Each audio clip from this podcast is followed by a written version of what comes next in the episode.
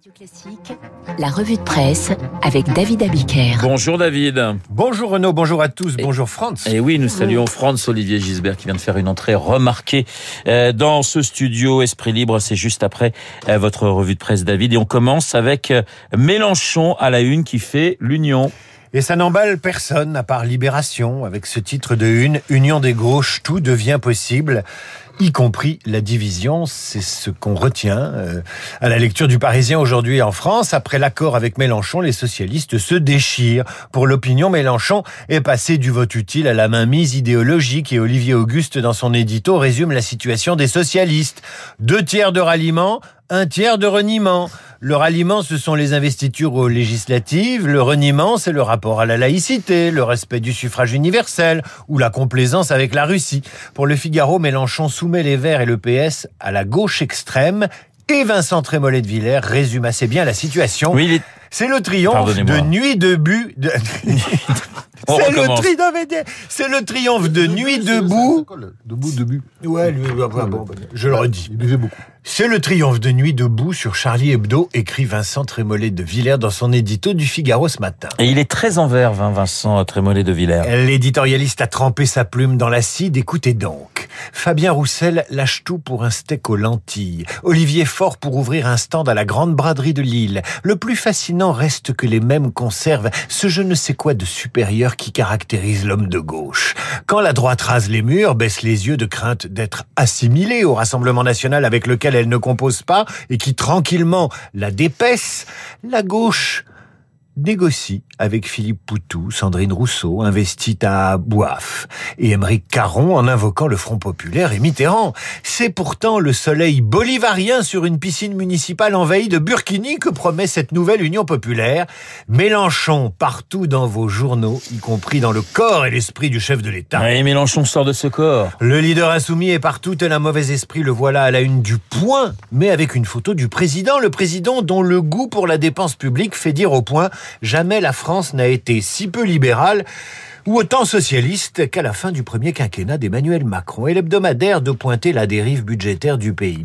Alors évidemment, la parole est aux dépensiers, à la défense, qui déclarait au point il y a trois semaines c'est Emmanuel Macron qui parle. J'ai baissé les dépenses publiques avant la crise. Ce qui s'est passé pendant la pandémie, je l'assume, c'était la meilleure dépense publique possible, en réalité une politique d'investissement.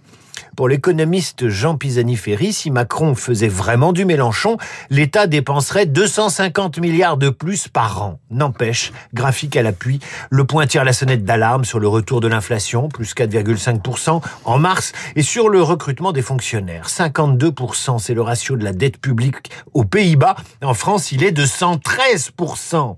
Voilà sans doute pourquoi Valeurs Actuelles fait sa une sur la crise qui vient. 3000 milliards de dettes, l'inflation, la menace des hausses d'impôts. Voilà aussi pourquoi Gérard Collomb, ancien ministre de l'Intérieur d'Emmanuel Macron, appelle au retour du réalisme. L'ex-maire de Lyon livre son analyse au scalpel de l'action présidentielle. Il s'était tu, il parle, ce grognard du macronisme, celui qu'on vit pleurer lors de la première investiture du président Macron, ne mâche pas ses mots aujourd'hui. Le quoi qu'il en coûte, dit-il, a mis dans les têtes l'idée selon laquelle la puissance publique bénéficiait de moyens infinis. Colomb n'est pas tendre avec la méthode Macron, trop verticale, pas assez décentralisée, ignorante des élus locaux. Mais surtout, Gérard Collomb cite Édouard Philippe à trois reprises. Aïe, aïe, aïe. Ah oui, alors ça, ça m'a un peu interpellé. Édouard Philippe à trois reprises au sujet de la dette publique qu'il faudra bien rembourser, dit Colomb. Il cite encore Édouard Philippe au sujet de l'organisation de l'État et de la complémentarité entre Édouard Philippe et Alexis Collère, le secrétaire général de l'Élysée, dont le Figaro ce matin tire le portrait. Édouard Philippe considéré comme un premier ministre fort par Gérard Collomb. Bref, l'interview de celui qui fut le premier euh, et qui crut le premier en Emmanuel Macron laisse entendre une petite musique philippiste inédite et qu'il faudra surveiller.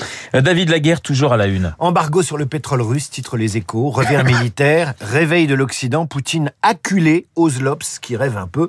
L'Express, lui, se demande si une troisième, une troisième guerre mondiale est possible alors que Marianne titre Le crime de Poutine, la stratégie de Biden, la guerre des États-Unis.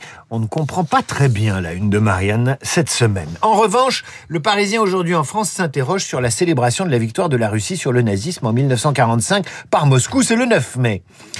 Que va dire et faire le chef du Kremlin lors de cette cérémonie? Selon le Parisien, Poutine pourrait abandonner l'expression opération militaire pour déclarer officiellement la guerre à l'Ukraine, faute de pouvoir annoncer une victoire. Poutine pourrait même déclarer une sorte de mobilisation générale, ce qui l'obligerait à proclamer la loi martiale et de faire appel aux réservistes, voire de mobiliser des conscrits, alors que la Russie déplore l'hypothèse basse de 10 000 tués selon le Pentagone américain.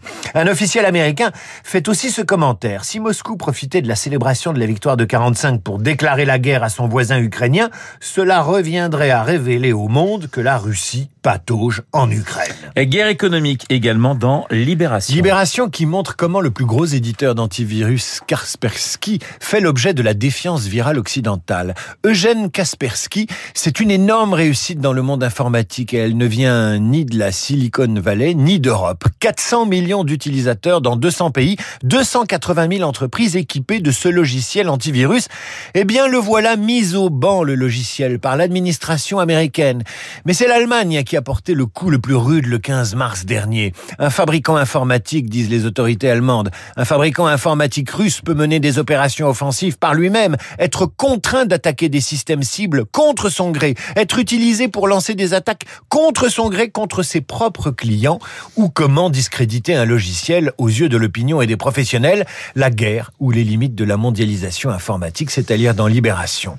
La guerre également avec la publication chez Gallimard des manuscrits inédits de Louis-Ferdinand Céline, dont l'un s'intitule tout simplement Guerre. Un morceau de bravoure sur la boucherie de 14-18, explique le Parisien aujourd'hui en France. Le quotidien revient sur la façon rocambolesque dont le manuscrit est parvenu à l'éditeur. Un journaliste de Libération qui reçoit en secret un manuscrit d'un lecteur qui attend la mort de la veuve de Céline à 107 ans pour remettre le texte à Emmanuel Pierrat, ensuite l'avocat star spécialisé en droit d'auteur, jusqu'à la publication et l'exposition du texte de la main de Céline à la galerie Gallimard à partir de demain et jusqu'au 19 juillet.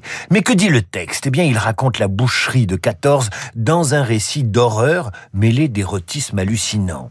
J'ai toujours dormi ainsi, dans le bruit atroce depuis décembre 14. J'ai attrapé la guerre dans ma tête, écrit Céline. Elle est enfermée dans ma tête. Le premier jet dégage l'effet de souffle d'un obus littéraire, écrit le Parisien aujourd'hui en France. Céline note le journal. Céline écrit comme on pisse le sang. On ne se débarrassera jamais de Céline, malgré sa haine anti-juive. Les génies se comptent sur les doigts d'une main. De son temps, de son siècle, Céline en fait partie. La revue de presse signée David Abiker. Voyage au bout de la nuit, France, c'est pour vous un livre euh, incontournable? Ouais, extraordinaire. Avec euh, Crédit aussi.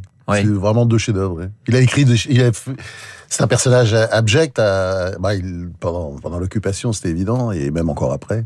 Mais c'est un immense écrivain. Je crois qu'il faut toujours séparer l'homme et l'œuvre.